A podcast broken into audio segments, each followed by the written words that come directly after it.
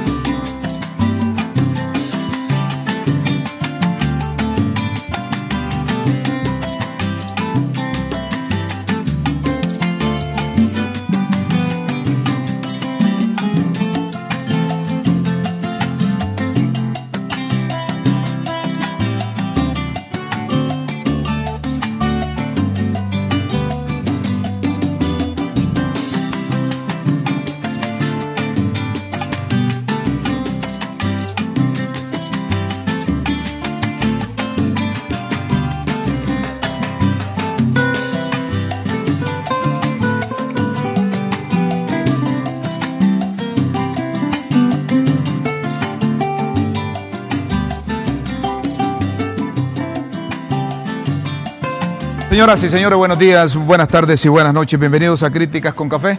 Qué bueno que estén con nosotros. Es un placer saludarlos. Transmitimos desde la capital de la República de Honduras.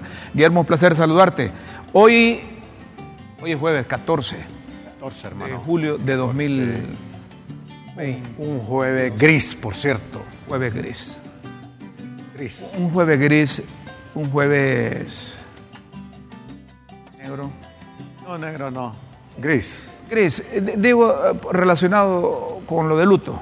Sí, entiendo. Bueno, te invito a que te sentes. Muchas gracias, Romulo. Eh, bienvenidos a ustedes. Miren, eh, muertes como las de hoy han sucedido durante mucho tiempo en el país. Esta madrugada, cuatro familias más se enlutaron. Se enlutaron porque saliendo de una de una fiesta, de una discoteca, aquí del Boulevard Morazán, en la capital hondureña, pues eh, llegaron un vehículo negro, se bajaron, una gente con pasamontañas, con gorras, con uniformes, Se bajaron cinco, Rómulo. uniformes similares a los de la Fuerza Antimaras y Pandilla.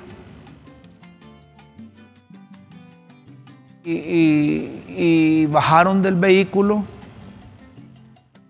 a las personas que se conducían les dispararon, los mataron. Dejaron los cuerpos eh, sin vida. Y ahí, ahí intervino la seguridad de, entendemos nosotros que uno de los, de, los muchachos, el hijo del expresidente Porfirio Lugo Sosa, hubo intercambios de disparos y parece que hirieron a uno y no sabemos si realmente este, este murió. Pero esto que ha pasado ellos encontraron respuesta ahí, por eso se ve que salen corriendo, ¿verdad?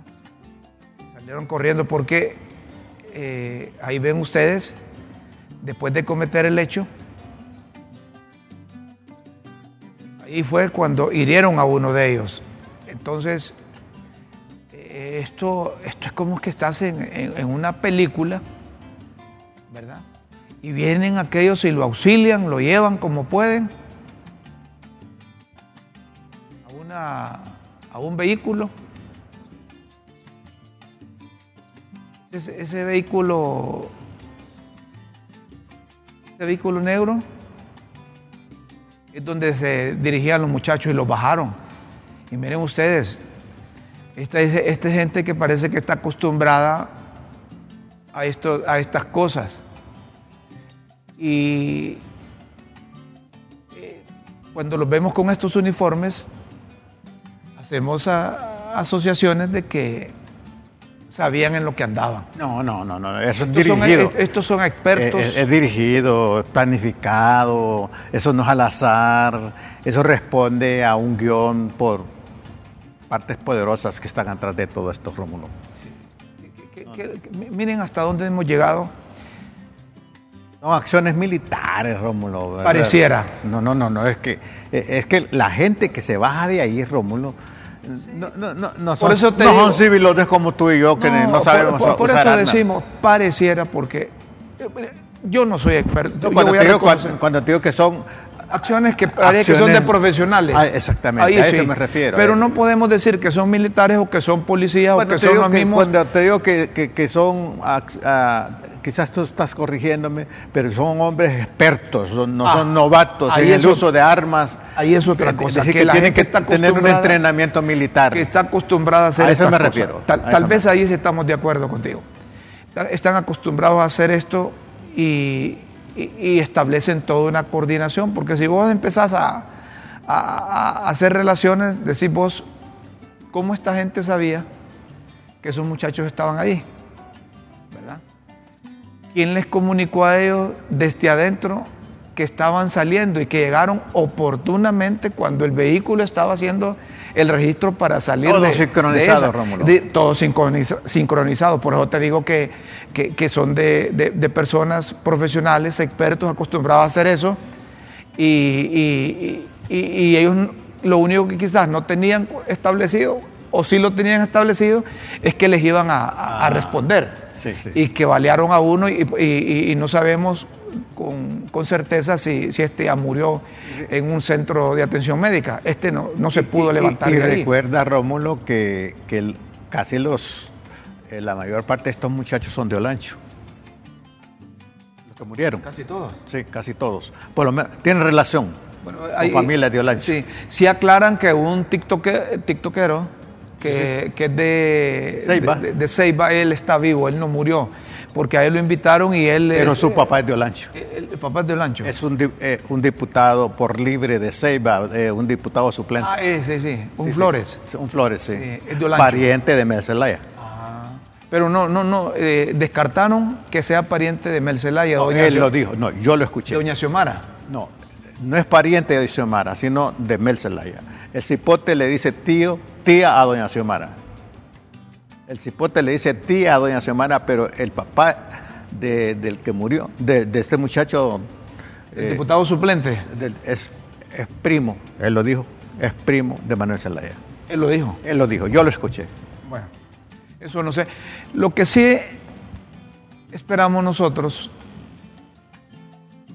que, que a las autoridades, a la policía, a los cuerpos de investigación no les vaya a temblar la mano para eh, profundizar realmente sobre las investigaciones. Es que miren, Vincula ahí, vincula ahí, Rómulo, asocia, articula ahí, el hijo del expresidente Pepe Lobo, el pariente de Mel Zelaya,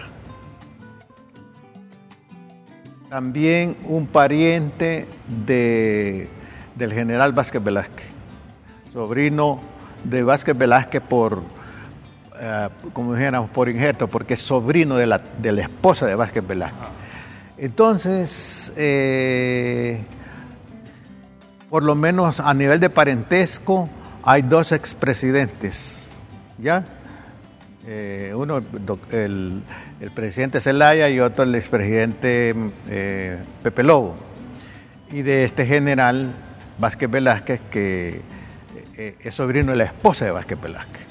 ¿Me, me entiende? Articula ahí qué puede haber. eh, estas cosas Es lamentable. So- so- además Es de la- es lamentar, lamentable. son las que eh, permite al hondureño hacer elucubraciones, Por supuesto. a, presentar hipótesis. Porque miren, eso, eso fue todo un, todo un operativo montado, un carro adelante, a saber qué relación tenía, y luego otro carro ahí. Cuando eh, la gente se baja, la gente comete el delito, les responden al fuego. Eh, los muchachos, lógicamente, nunca se les cruzó por la mente, suponemos, que iban a encontrarse eh, Con, esa escena. Estas cosas, yo no sé si por el hecho de que se tuvo la oportunidad de, grabarse, ¿verdad? Y que se esté eh, transmitiendo, eh, tendrá también un objetivo, ¿verdad? También tendrá un objetivo eh, la gente utiliza los vehículos, a esta hora ese vehículo ya está desmantelado, ya le están cambiando de color o están haciendo saber qué cosa. Pero si analizamos ahí, mire, todos esos vehículos, todos los dueños de esos vehículos deben ser eh, traídos, deben ser investigados. Uno, dos, tres, cuatro, porque cuando se está realizando el hecho, ahí están. Están en posiciones. Y están en posiciones. Como para no dejar eh, pasar el otro. en posiciones como yo estaba esperando a mi familiar, yo estaba esperando allá es decir, si yo veo... Mira cómo cruza aquel. Mira, yo veo eso y vos venís en aquel vehículo, aquel está retrocediendo, el otro vehículo ahí, el vehículo este está retrocediendo, hombre, yo lo menos que puedo hacer, le digo al familiar que tengo en la discoteca, si es que lo ando buscando, hey, no salgas, o mira cómo te proteges ahí, yo no me voy a quedar parado ahí si hay disparos. ¿Ah? Yo, yo, como soy miedoso, Rómulo, me estaría aquí me dicen que es que hay gente que anda, que anda ingerida de bebidas alcohólicas a esa hora de la mañana, a esa hora de la madrugada. Y, entonces uno dice, ay, ¿cómo es que a las 5 de la mañana estaba esa cosa ahí? No es que hay todavía emergencia, que a las 2 de la mañana. ¿A las 2 de la mañana? A las 2. 2 de la mañana. 2 de la mañana.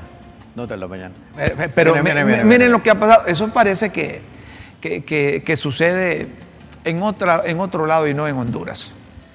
Las autoridades, las autoridades deben, Entiendo, deben, salir con que, que andaban con, con, uniforme de esta institución antimares y pandillas. Sí, parece, por, eso parece, parece ah, según, según.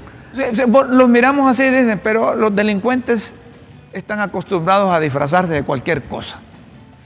Pero sí te voy a decir. pero Rómulo, hay que ver eso también como una reacción a un, mensaje. Recuerda que ayer la, también la presidenta estuvo anunciando medidas, ¿verdad? Yo, lo que te quiero decir... No, hay que relacionar, Rómulo. Mira, yo lo que te quiero eh, decir es que eh, las autoridades... Tenemos la capacidad de articular, Rómulo. Sí, pero eso es de lucubraciones. Bueno, pero tenemos... Pero los que tienen y saben muy bien lo que ha pasado por la experiencia que tienen y las relaciones que tienen son las autoridades, los jefes de la policía, los jefes de investigación. Ellos saben quién opera así. Ellos saben cuál es el modus operandi de bandas, de pandillas, pero de. Nuestro, eh, pero es nuestro deber también adelantarnos a posibilidades. Sí, pero esa ya es otra cosa. es que yo podría decir aquí también, mira, mira Guillermo, a saber si eso tiene relación con la muerte del hijo de aquel señor Carrión del Norte, te puedo decir porque me ocurre algo. Sí, pero, pero pero la, un, un, comentario a, este nivel tiene que ser acompañado de, de una asociación articulada, de posibilidad. Pero no caigamos en el error eh, que normalmente caemos los periodistas. No solo... Bueno, yo no soy periodista. No, por eso, que caemos los periodistas. Que caemos los periodistas, porque los periodistas somos muy expertos en desde los medios de comunicación deducir, colegir y, casi responsabilizar. Yo lo que espero como periodista, y no sé si vos compartís conmigo, es que sean contundentes las autoridades con lo que van a salir. porque a esta hora, perdona, a esta hora están viendo qué le van a transmitir al pueblo hondureño con relación autoridades metidas en eso. ¿Perdón? Y si hubiesen autoridades metidas en ese Por eso te digo, ellos saben. ¿De qué se trata? Yo, yo lo pregunto. No, y yo te contesto también. Eh, eh, ellos saben de qué se trata porque la policía, mira, las Fuerzas Armadas, la policía, la inteligencia, saben cómo operan los criminales en Honduras. Cuando se te, te roban un vehículo en un barrio, ellos saben quién te lo robó. Cuando alguien le robó la bicicleta a alguien en determinada zona, ellos saben quién fue el que operó ahí. Ellos saben dónde opera la mara tal, la pandilla tal ellos saben quién está encargado de esa zona, qué grupo delictivo, qué grupo relacionado con el narcotráfico, con el crimen organizado está ahí. Ellos saben. Pero es que hemos llegado a un momento, la sociedad hondureña, estamos tan enfermos, hemos llegado a un momento que sospechamos de todas estas estructuras. Correcto. De- de- de- y- Pero, pero es lo que tenemos. y- exactamente. Entonces la- la- nos preguntamos a la vez, ¿verdad? Que hasta nuestra sospecha puede estar enfermiza. Pero nos preguntamos a la vez eh, si eh, eh, estas, estas manifestaciones de violencia, de, de muerte, eh, de sicariato, vienen de las estructuras de poder, porque esas acciones, Rómulo, no viene, Sí, gente pero no que- mata. no, no, es que es una deducción que haces vos y tenés derecho a hacerlo, pero no es así. Porque no puede ser. Porque el complemento de la práctica, la realidad, puede tener decir, tú- otra- tú- otros tú- hechos tú- y otra hipótesis. Tú afirmas que no, no, no es posible que las estructuras No, es que- es que estén yo- contaminadas. No, es que mira, eso ya lo sabemos. No, que no, la policía, que las Fuerzas Armadas, que los cuerpos de investigación. eh, bueno, si teníamos un presidente que estaba metido, Ah, bueno. metido allá. Bueno. ¿Vos querés que lleguemos a eso? No, y- Bueno, y estamos claros. Pero como medio responsable, como integrantes de un programa Críticas con Café Serio, que por eso la gente nos sigue a donde vamos. No podemos decir, mire, ahí está- están los policías No, no, no, participaron. no, no, no, no, no, es que yo, pero lo fácil no, es No, no, no, allá, allá, aquí no estamos no, afirmando. no, por eso. Lo- pero lo fácil es por parte de la población, máxime si hay algún prejuicio contra uniformados o contra un gobierno o contra X institución, decir, miren, esos solo son los militares. que No, pero mira, eh, la, la- la población tiene derecho a preguntarse, Rómulo. Tú y yo también, ¿verdad? Que aún preguntando no podemos estar equivocados. Correcto. Pero, pero la pregunta te lleva a, te, te- te da elementos como para investigar si, si aún lo que te preguntas es verdad o no es verdad. Correcto. Lo que vos me querés entender, dar a entender y, le- y darle a entender a la población, y vamos a coincidir ahí para cerrar porque tenemos un invitado sobre otro tema, ya está en línea, es que los hondureños no nos comemos la tortilla así nomás, Exactamente. que no somos hijos de vieja Y dunda. que no somos ingenuos. Bueno, ahí estamos bien. Y por eso, crítica, me encanta críticas con café, el concepto, el concepto de crítica, dar un salto de, de la, de la conciencia ingenua a una conciencia crítica, Correcto. ¿verdad? Porque lo, lo crítico te prevé, te, bueno, Y esto puede ser diferente. Y voy a cerrar con esto, que las autoridades deben saber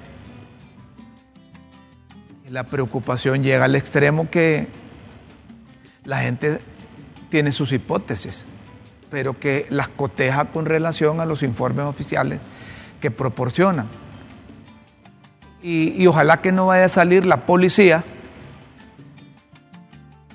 informando lo que ya dice la prensa, que murieron cuatro personas cuando salían de una discoteca en un centro eh, eh, comercial de la capital hondureña y le van a poner la colita que siempre le ponen a los comunicados. Está en proceso de investigación las causas y que les informaremos oportunamente. ¿verdad? Sí, sí, es que, es que así suele. Bueno, ya. esos comunicados Ve- parecían ser- eh, perdona, Y, y me gusta que digas eso. esos porque comunicados parecían ser que ya los tienen hechos y que solo le cambian la También fecha. estamos percibiendo lo que, lo que percibe la, la- la población. Mira, eh, hay sabiduría popular también. Claro. Sí, sí, sí. Cuatro muertos. No está, no, no, no sabemos si, si podemos confirmar que la persona herida de los, de los, eh, ¿cómo le llamamos a este? De los eh, Sicarios. sicarios, delincuentes, eh, está muerto, pero cuatro personas murieron. Entre ellos, el hijo del expresidente don Porfirio Lobo cuánto Sosa, dolor para los padres, ¿verdad? a quien, con quien nos solidarizamos, que Todo- todos los papás. ¿verdad? Todos los lo papás. tuvimos aquí a don Pepe Lobo Presidente Lobo, y lo hemos tratado durante mucho lamentamos tiempo. profundamente, nos solidarizamos con su dolor y uniéndonos a usted, nos unimos a todos los papás que no conocemos, porque como dice Mandela, la muerte de un hijo deja un agujero en el corazón que nunca se cierra. Le acompañamos y les acompañamos. Y lo único que esperamos es que esto no haya sido reacción a lo que dijo la policía ayer, que más adelante vamos a hablar, que habían bajado 3% los homicidios. El director de la policía le dijo a la presidenta en una reunión, más adelante vamos a tener esto, que los homicidios habían bajado 3% eh, en lo que va de este año. Hacemos una pausa en críticas con café. luchas de grandes intereses ahí también, si eso sucediera. Esa suposición tuya, que yo la comparto también, que puede ser, eh, si eso es así, ya esa es una lucha de elefantes. Y lo- la lucha de elefantes siempre, siempre marchita la hierba. Una pausa aquí en Críticas con Café y luego retomamos el tema de la ley de la Junta Nominadora que se va a discutir esta semana en el Congreso y que incluso van a reunirse en sesiones fuera de las establecidas.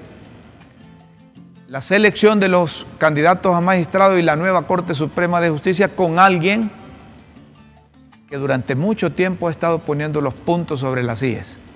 Estará con nosotros en unos instantes aquí la ex rectora de la Universidad Nacional Autónoma de Honduras para hablar sobre este proceso de elección de la Corte Suprema de Justicia aquí en Críticas con Café. Julieta Castellano. No nos cambie, ya volvemos.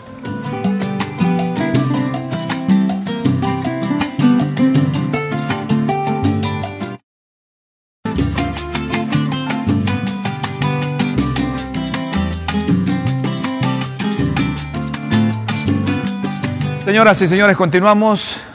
Anunciamos la presencia de doña Julieta Castellanos, rectora de la Universidad Nacional Autónoma de Honduras, y le hemos invitado precisamente para, desde su punto de vista, que nos analice como una mujer que estuvo al frente del principal centro educativo del país y que en representación de la sociedad civil siempre ha tenido una preocupación que es la impunidad que hay en Honduras y que esta se origina quizás por una mala aplicación de la justicia. Bueno, y es una profesional destacadísima, una científica social destacada históricamente en el país. Así una, que- una persona muy reconocida. Sí, sí. Y entonces aquí en Críticas con Café, en LTV, eh, invitamos a personas que aportan, personas que, que hacen, sus análisis y que no solo tienen impacto aquí en Honduras, porque recordemos que doña Julieta, una mujer reconocida nacional e internacionalmente, ¿verdad?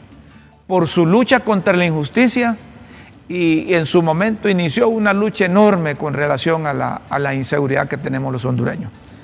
Pero hoy la invitamos para hablar sobre este proceso. Primero, anunciaron desde el Congreso don Luis Redondo y yo recuerdo que a doña, a doña Julieta le pregunté una vez, doña Julieta, ¿y qué va a pasar? ¿Qué va a pasar aquí en Honduras con esta junta directiva de- de- de- de don Luis Redondo, como popularmente dice la gente, panda, en vista de que no cumplió los requisitos? Entonces le pregunto ahora, ¿lo que está pasando es consecuencia de esa mala elección de, de la junta directiva del Congreso? Gracias por estar con nosotros, doña Julieta. Bienvenida a Críticas con Café en LTV. Buenos días.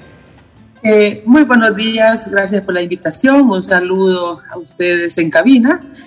Y en efecto, pues hoy es un, un día que amaneció muy, eh, muy conmovida la sociedad por este hecho, por este hecho de, de violencia, de criminalidad.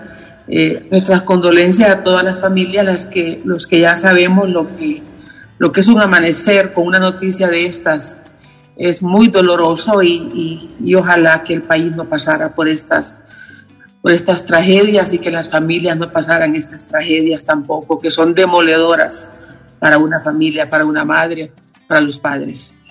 Eh, sobre específicamente sobre el proceso en que estamos en curso en Honduras, que es la, el proceso de elección de la Corte Suprema de Justicia que está por iniciar, pero que obviamente los antecedentes están, están planteados.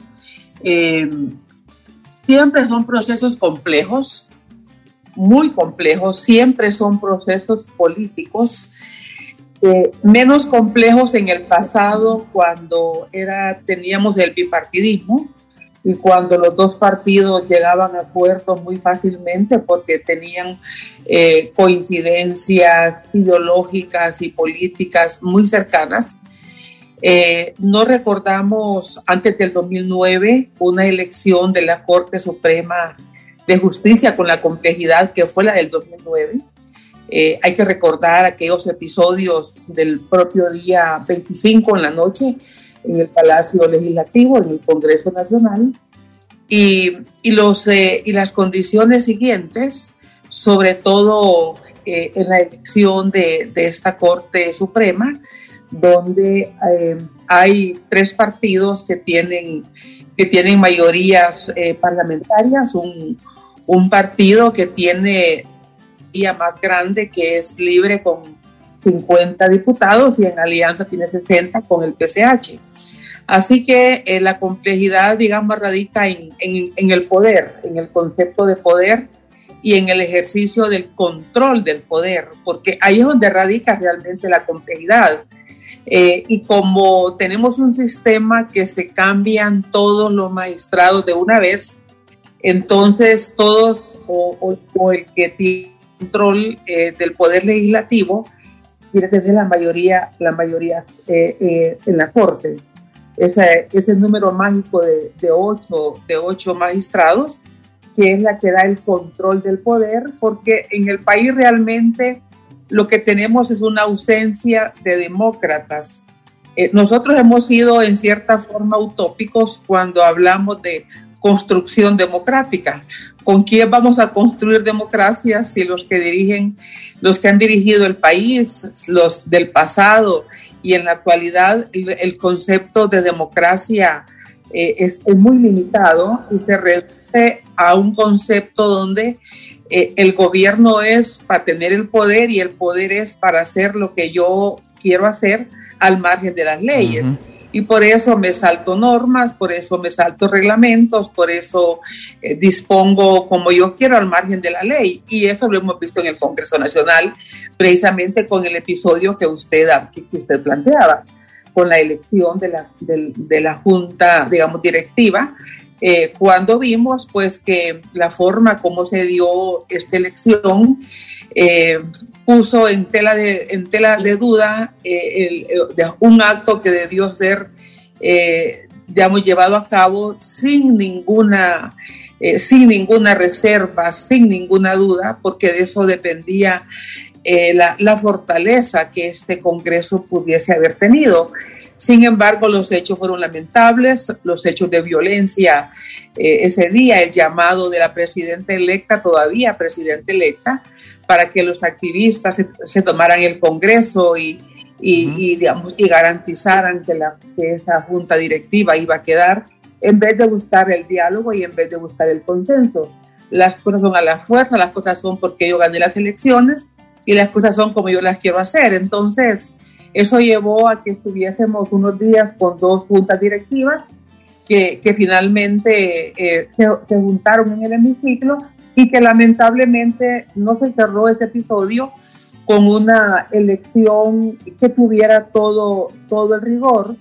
¿Y por qué decimos esto? Porque yo creo que para lo que no tiene respuesta el grupo de poder que, que hoy gobierna el país es por qué la presidenta electa fue juramentada por la jueza Romero si ahí estaba el presidente del Congreso que ellos, que ellos habían nombrado.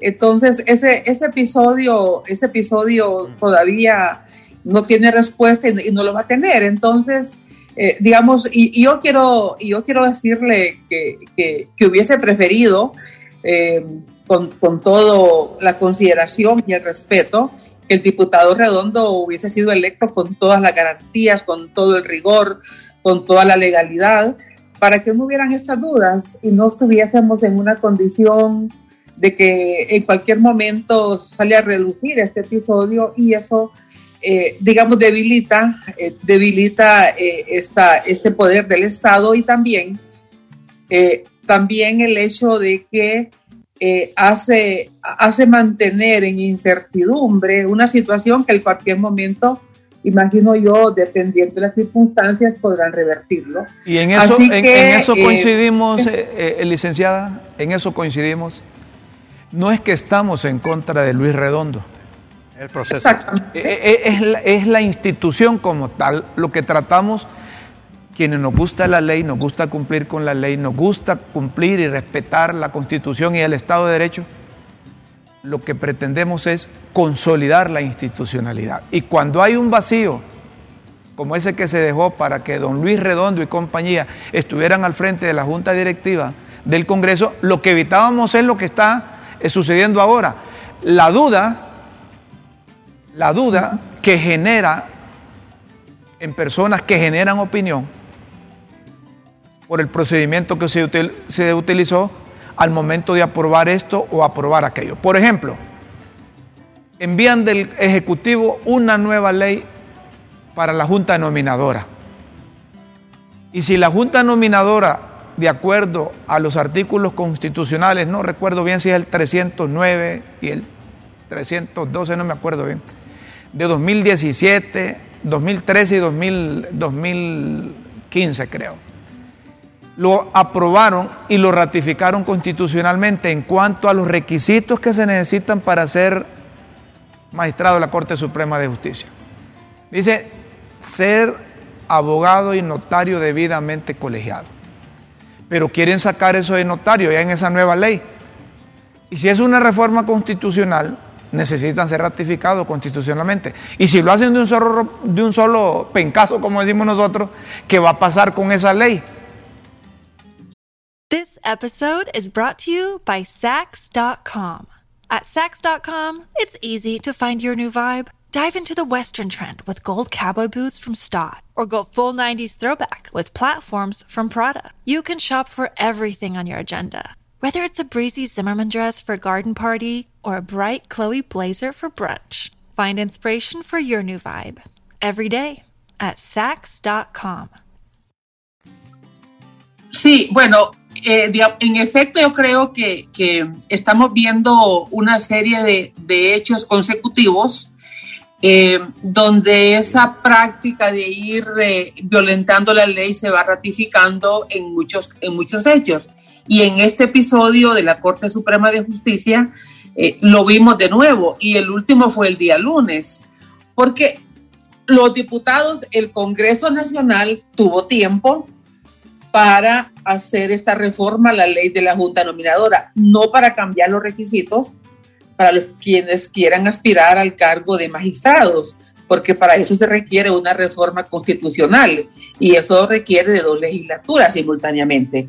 Entonces, en ese sentido, cambiar los requisitos no puede hacerse porque no había el tiempo, pero sí para la reforma a la ley de la junta, de la junta nominadora. Y eso tuvieron tiempo de hacerlo, inclusive la propuesta que envió el ministro de Transparencia lo hizo si no entiendo mal, eh, la última, la segunda quincena de mayo. O sea que si estamos en la primera quincena de, de, julio, ellos tuvieron prácticamente dos meses para hacer ese trabajo o estamos a dos meses de que el ministro de Transparencia entregó la propuesta. Eh, ahí es donde dudamos que haya voluntad para hacer este tipo de cambios porque eh, lo que conocemos también es que no le habían pasado esa propuesta a la comisión de dictamen hasta el día de ayer. ¿Cómo es que la retuvieron casi dos meses sin, sin haberla eh, trasladado a la comisión que iba a dar el dictamen? Entonces, lo que concluimos es que una cosa es el discurso y la posición pública para dar la apariencia que se quieren que se quieren hacer cambios y lo otro es realmente el ejercicio del poder que están haciendo, esa concentración. Y, y una de las cosas que, que, se ha planteado también es que esta, esta reforma eh, que planteaba el ministro de la Transparencia eh, no era del agrado. Eh, ni del Partido Libre, ni tampoco de los otros partidos políticos y que por lo tanto estaban ahí. Ahora, el día lunes también el presidente eh, del Congreso, el señor Redondo, eh, que convocó, que invitó a unas personas que no todos los invitados tienen o son parte de la Junta Nominadora, aunque sean autoridades de sus instituciones, pero el Congreso Nacional, El, el, Congreso Nacional, digamos, los invita y les presenta un documento para que firmen un acuerdo donde ellos están delegando en seis personalidades del país que, viven fuera de Honduras, algunos de ellos, creo que la mayoría, porque están en cargos en sus universidades o en otros centros de investigación para que se conviertan en una junta proponente. Pero eso es eh, ilegal. Cuando en realidad esto no, está contemplado.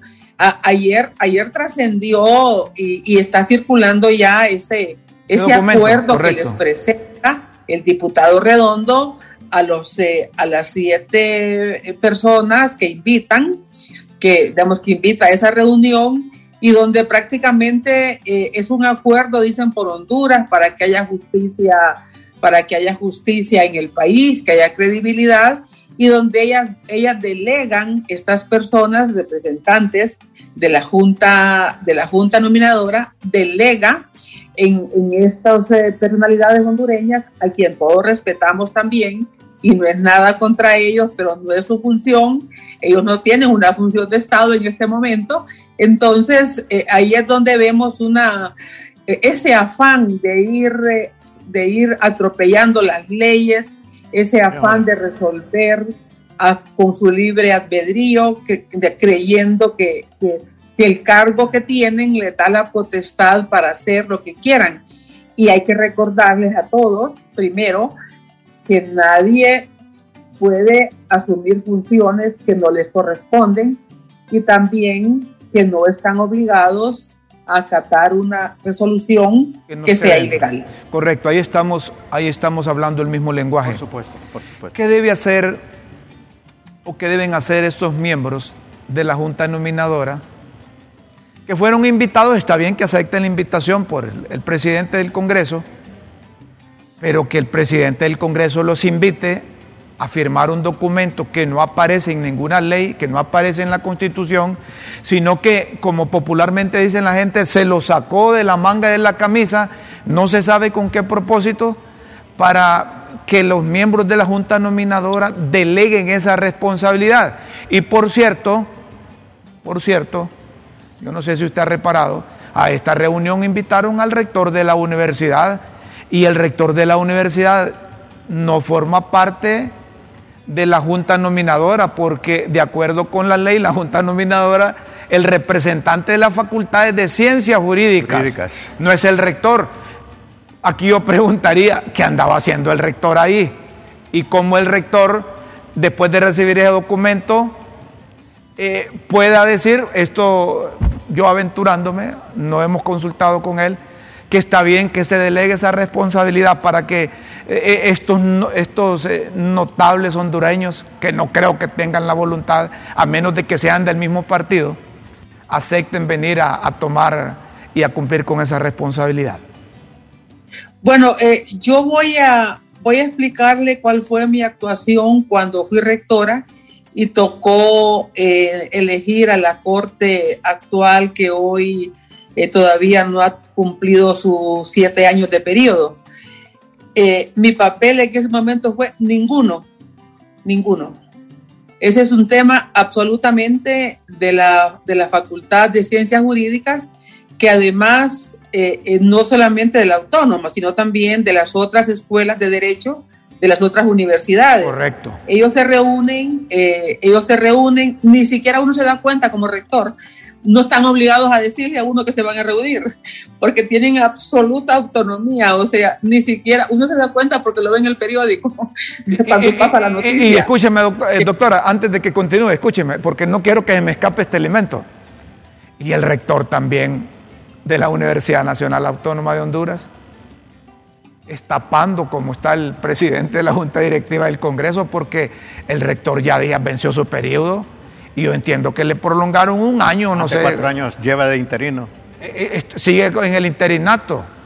Y entonces cuando uno dice, lo invita el presidente del Congreso, que no ha podido legalizar la junta directiva, y el rector que no está eh, legalmente ahí también porque está en, ese interinato, como dice Guillermo, uno sospecha un montón de cosas. Que lo que, estamos abordando, licenciada, y todos los que nos ven, es todo un síndrome de, de, Pandura, hombre, no de pan, ¿verdad? no, de Pandora, sino que de Pandura. y de Pandora. ¿cómo, qué autoridad moral va a tener esta gente para exigirle a la ciudadanía una conducta correcta, hombre? Bueno, la, la universidad tiene sus órganos de gobierno, que es el Consejo Universitario, que es el órgano legislativo precisamente dentro de la institución, no es un órgano ejecutivo, es quien aprueba todo, leyes, reglamentos, lo mismo que es un Congreso prácticamente. La Junta de Dirección, que es el órgano administrativo superior, y que también elige eh, en, segundo grado, las, porque el Consejo elige la Junta y la Junta elige las autoridades de la universidad, la, rectoría, los decanos, eh, los, eh, los vicerrectores de la universidad.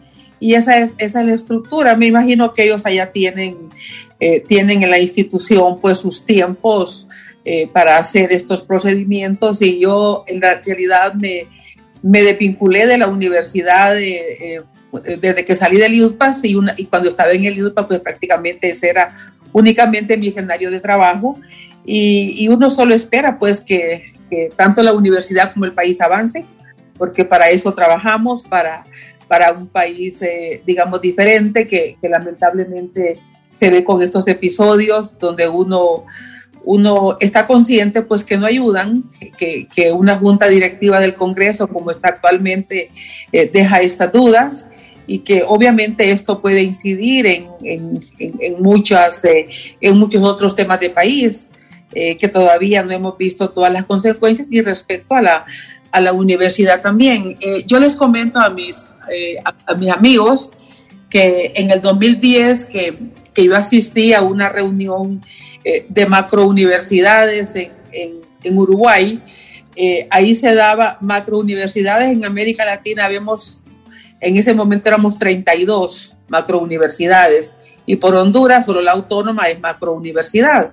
Entonces dije yo, bueno, voy a ir para ver qué, qué es, qué es esta organización. Pues resulta que en esa reunión eh, de rectores de macrouniversidades se dio el informe de las instalaciones científicas que tenía cada universidad. Yo estaba sentada al lado del rector de la Universidad de Costa Rica y empezaron a dar, eh, a dar la lista de, de, las universidades y sus, y sus centros, de, y sus centros eh, digamos, de instalaciones científicas. Eh, en, este, en este caso de Honduras, cuando, cuando dan en, en la cantidad de instalaciones científicas que tiene la, la Universidad de Costa Rica, eran 50 instalaciones científicas certificadas las que tenía la Universidad de Costa Rica. Cuando, eh, cuando dan el, la, de la Universidad de, Honduras, que yo estaba al lado del rector, eran tres instalaciones científicas. Ya se imaginan ustedes la, la, la vergüenza, la vergüenza que yo sentí.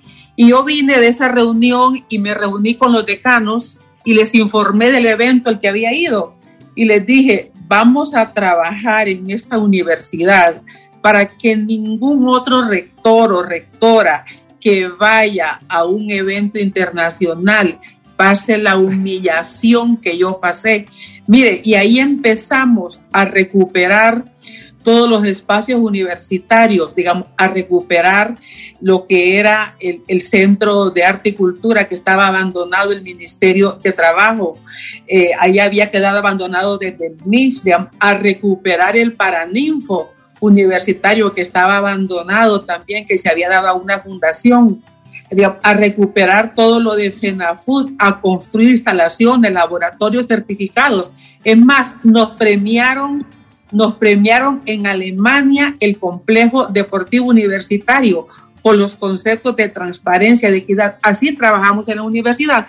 Pues uno espera que la universidad continúe avanzando y luego comenzaron las acreditaciones de Francia para nuestra universidad, porque ese fue el compromiso y uno espera que sea el compromiso que tienen las autoridades en este país, porque el país, porque nos merecemos otro país, porque nos merecemos otra universidad. Después Entonces, en este en ese sentido, ese es mi compromiso, pero yo referirme ya a los temas internos de que sí, cómo están, pues yo espero que cada órgano en la universidad cumpla su papel.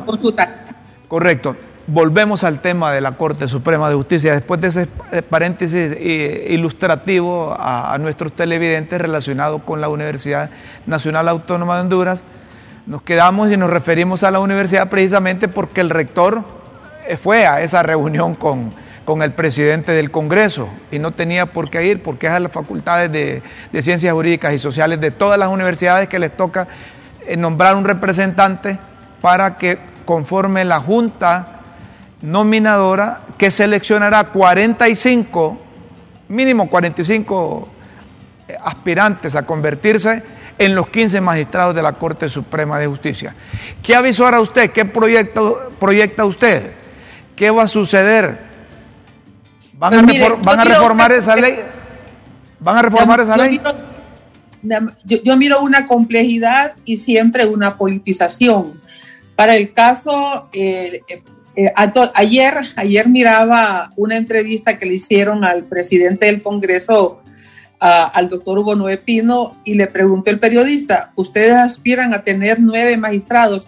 No, dice, nosotros queremos ocho.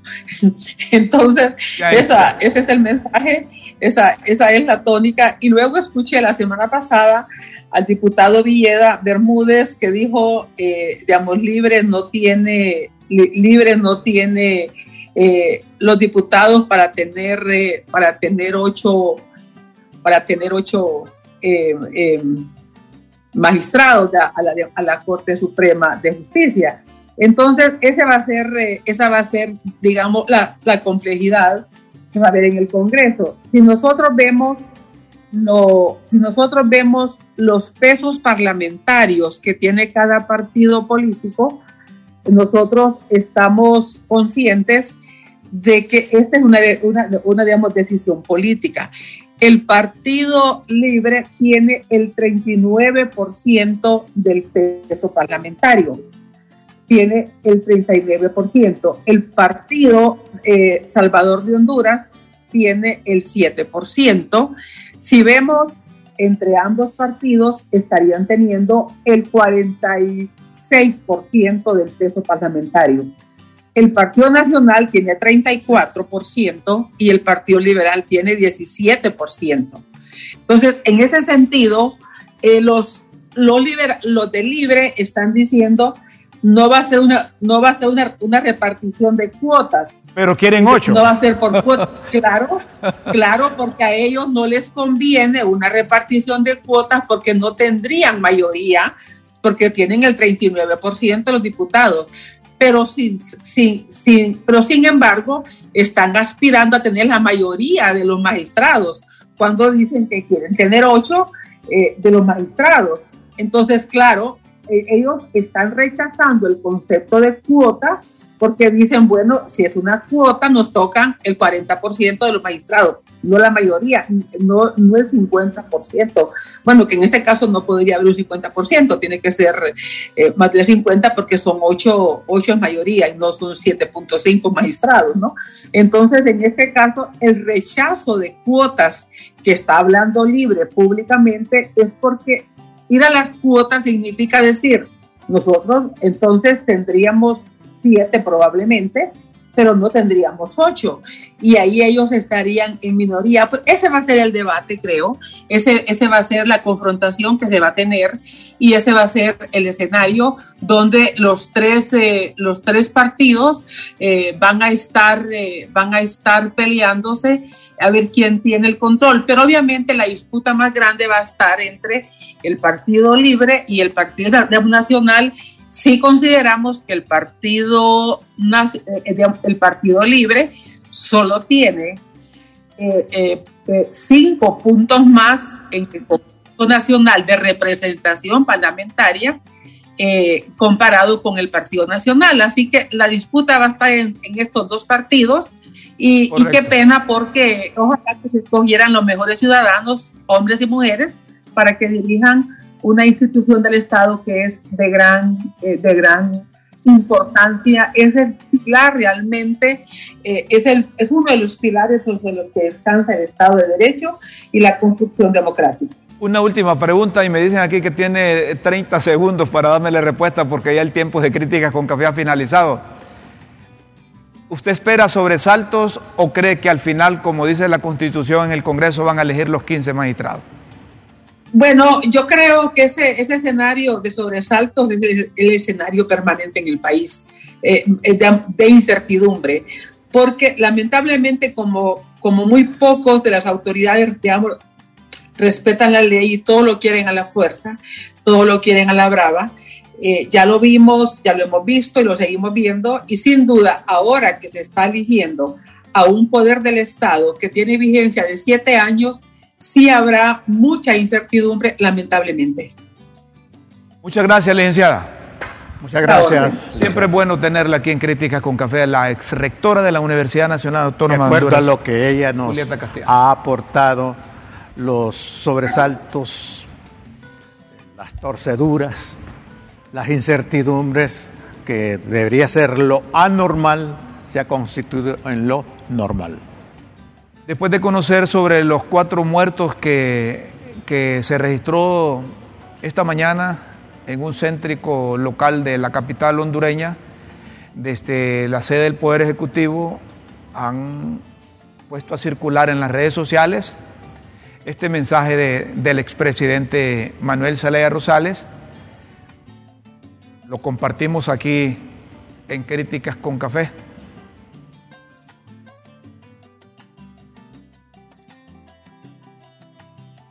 Siguen escuadrones de la muerte en este país mareros, afiliados con crimen organizado, siguen organizados, porque es cierto que se fue o, o lo sacaron o se, lo, se llevaron a la cabeza de la dictadura, pero la dictadura sigue montada aquí y hay que seguir luchando para derrocarla completamente. Esa es la función. Siguen escuadrones de la muerte en este país. Mareros, afiliados con crimen organizado, siguen organizados, porque es cierto que se fue o, o, lo sacaron o se, lo, se llevaron a la cabeza de la dictadura, pero la dictadura sigue montada aquí y hay que seguir luchando para derrocarla completamente. Esa es la función. Eso es lo que dijo el expresidente Manuel Zelaya Rosales. Mira. El expresidente, y, y, y, y, lo transmitimos, lo dijo antes de hechos eh, violentos que se están dando y, lo, y, lo, echan a andar de nuevo este casa de gobierno después de, de, de la, las múltiples muertes violentas que se registraron hoy en la capital de la República. El concepto de necrofilia es un culto a la muerte. Parece que eso es lo que está pasando en Honduras. Críticas con café está luchando más por el concepto de biofilia, que sería abogar por la vida. Y a propósito de abogar por la vida, ya que estamos terminando, cada quien que celebra un cumpleaños celebra la vida. Quiero celebrar la vida de mi hermano y amigo del alma, Edgardo Samuel Reyes Orellana en Marcala. Está cumpliendo años. Está cumpliendo años. Muy bien, un fuerte un abrazo. Aplauso, Sammy. Estamos terminando el programa, señoras y señores. Aunque los hijos crean que los padres son muy estrictos, hay que reparar mucho cuando los menores dicen o los adolescentes dicen, papi, voy a ir a una fiesta, voy a ir a, un cumpleaños, voy a ir a esta reunión. Que nosotros tenemos plena confianza en la formación y orientación que le proporcionamos a nuestros hijos. Los entornos y las condiciones son distintas, las circunstancias son diferentes y pueden estar en los lugares y en las horas equivocadas. Entonces invitamos a los padres, aunque se molesten con nosotros los hijos, a ser más rigurosos y estrictos, porque las condiciones de violencia, aunque la policía diga que bajaron 3% los homicidios, es la información que le proporcionaron a la presidenta de la República. Los hechos violentos se siguen registrando. Confiemos en que habrá una reacción oportuna de las autoridades y buscar un mecanismo. Yo no sé por qué le tienen miedo a entrarle a un desarme general en Honduras. Deberíamos de experimentar y que solo anden armados las autoridades y que cualquier hecho violento que haya en el país, ahí se coincido contigo, sea responsabilidad de los uniformados. Señoras y señores, tenemos que irnos. Los invitamos para que mañana sintonicen LTV y Críticas con Café a partir de las 9 de la mañana. A quienes nos escuchan en cualquier parte del mundo, nuestro agradecimiento a través de www.ltv.hn. Amigos de Críticas con Café, en medio de este gris panorama, vivamos a plenitud cada momento. Con Dios siempre en vuestras mentes y en nuestros corazones. Feliz mañana, buenas tardes y buenas noches.